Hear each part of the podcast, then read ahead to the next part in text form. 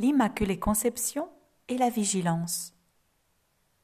L'Immaculée Conception peut sembler très éloignée de notre époque troublée et des féroces persécutions qui iront s'amplifiant dans les temps de l'Antéchrist. Pourtant, il n'en est pas ainsi. La puissance et la force, le réconfort et la lumière provenant de ce mystère sont aujourd'hui plus nécessaires que jamais.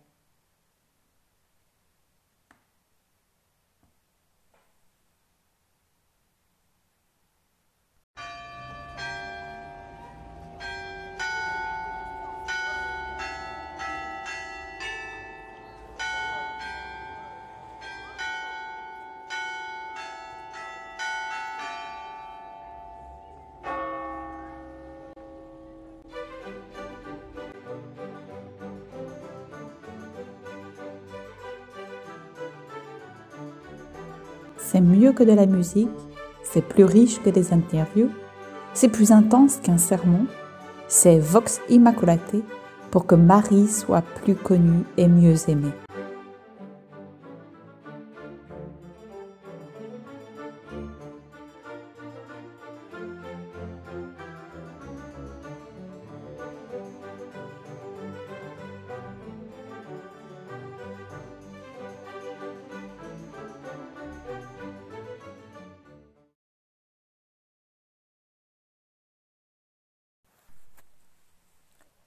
La première plénitude des temps a été celle où l'Esprit Saint a protégé l'âme et le corps de la Vierge Marie du péché originel qui infecte tout homme.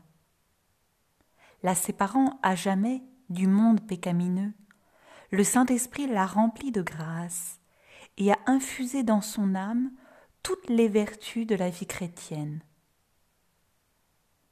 En restant avec elle, en demeurant en elle, le Saint-Esprit a continuellement augmenté sa grâce sanctifiante et a perfectionné ses vertus jusqu'au moment de l'incarnation. Là, la grâce originelle s'est épanouie par le mystère de la maternité divine, quand en son sein, Dieu a établi son tabernacle parmi les hommes.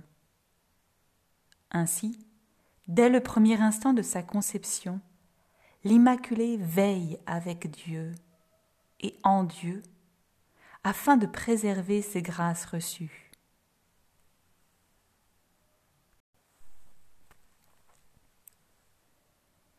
Cependant, alors que l'humanité s'éloigne de plus en plus de cette plénitude des temps, tout ce qui avait été construit par la grâce après l'incarnation diminue et va jusqu'à presque disparaître.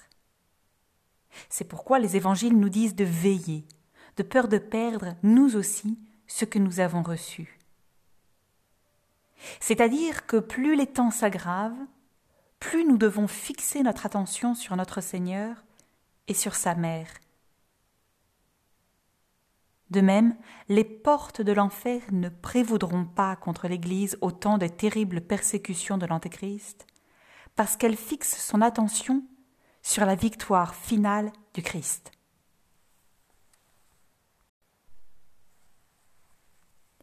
L'Immaculée Conception est cette aube qui annonce l'éclat du soleil. Ainsi, pour la seconde venue du Christ, la dévotion à l'Immaculée Conception dans le cœur immaculé sera la lumière précédant la venue du jugement dernier et la victoire du Christ. C'est donc dans l'atmosphère de cette aube que nous devons nous préparer aux temps difficiles qui arrivent. L'Immaculée Conception manifeste que Dieu n'a non seulement aucune part au péché, mais plus encore, qu'étant souverainement puissant sur le mal, il nous donnera toujours la grâce de le vaincre. Nous devons donc veiller à ne jamais pactiser avec ces mots à l'œuvre dans le monde. Souvent, on entend l'objection Cela me dépasse. Considérons Marie, au milieu des sublimes grâces, mais aussi face aux épreuves les plus dures de sa vie. Elle n'a jamais dit ni même pensé que cela la dépassait. Elle a reçu la grâce de l'Immaculée Conception et toutes les grâces et privilèges parce que Dieu le voulait. Et Dieu ne veut jamais rien d'impossible. Il en va de même pour nous. Nous vaincrons tout le mal parce que Dieu le veut. Telle est la volonté de Dieu, votre sanctification.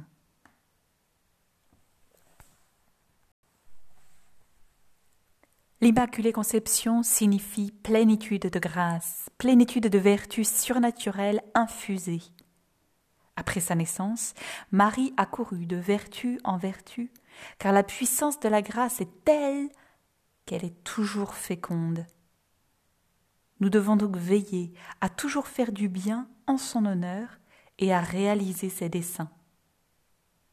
Enfin, l'Immaculée Conception signifie aussi temple du Saint-Esprit, le lieu où il règne en maître. Nous aussi, nous sommes des temples de Dieu que le diable veut salir, détruire et violer. Nous devons donc veiller attentivement sur notre cœur et le donner entièrement à l'Immaculée pour servir Dieu seul avec elle et en elle.